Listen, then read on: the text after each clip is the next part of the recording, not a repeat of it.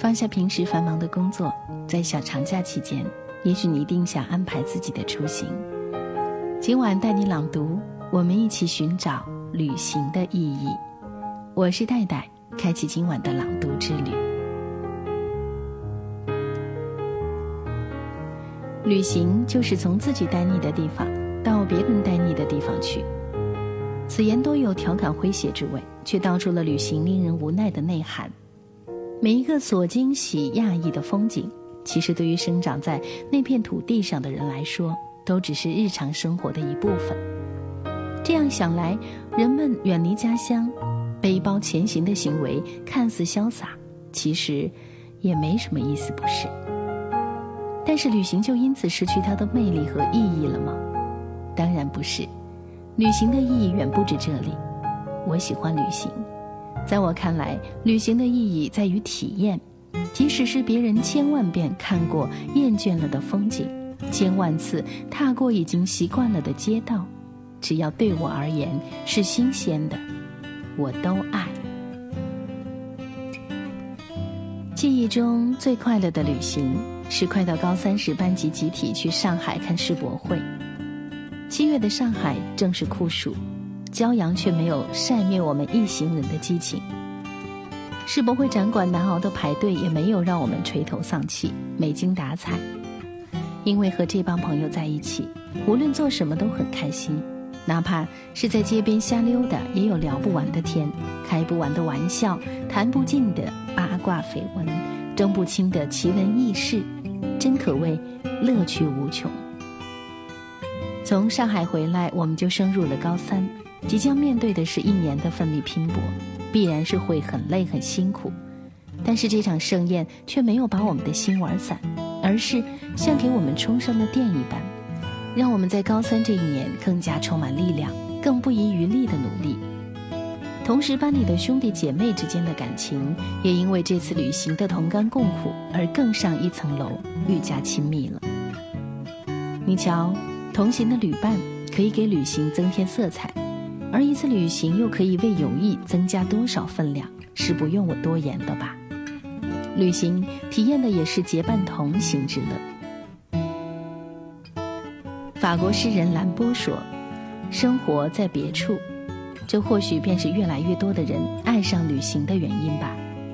当下的生活总是被繁杂俗事所冲塞，总是有那么多令人不满、令人烦恼的事情。”那么多不想面对的人，那么多无法改变却又难以忍受的现状，而远方，就像一个神秘的咒语，一把神奇的钥匙，带我们走进一个世外桃源般崭新的世界，迥然不同于我们自己单调乏味的生活，带给我们惊喜，让我们暂时忘却烦恼。可是生活又怎么可能在别处呢？无论我们在世外桃源逃避躲藏了多久，终归有一天是要回来面对现实的。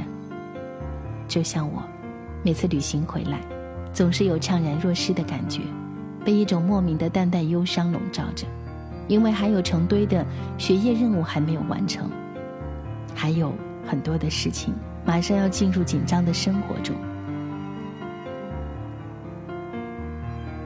忧伤自是难免。可是为了不影响正常的节奏，我必须调整状态，告诉自己，休息时间已过，现在我需要投入生活的汪洋中奋斗了。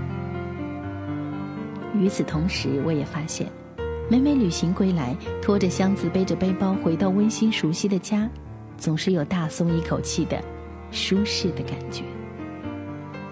其实我们旅行时看到的，都是那个地方最美最好的景致。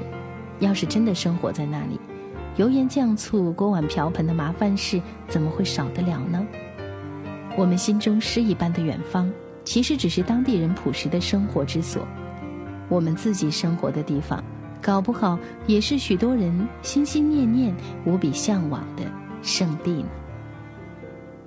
旅行的意义在于体验不一样的美、不一样的历史、不一样的风土人情、不一样的心境。但对我而言，旅行归来是重新发现自己生活的好机会。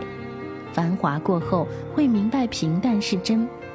自己眼下的生活才是最真实的舞台。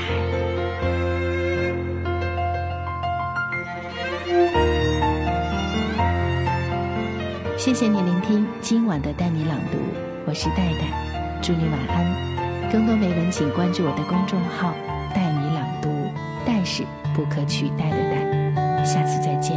你看过了许多美景，你看过了许多美女，你迷失在地图上每一道短暂的光影，你品尝了夜的巴黎。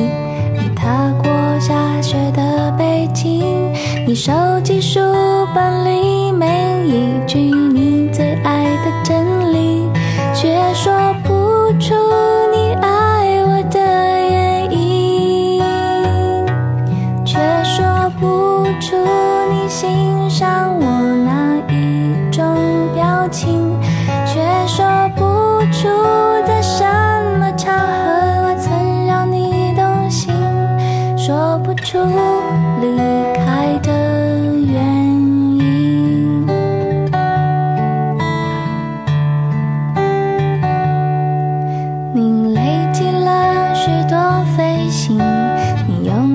挑选纪念品，你搜集了地图上每一次的风和日丽，你拥抱热情的岛屿，你埋葬记忆的土耳其，你留恋电影。里美丽的不真实的场景，却说不出。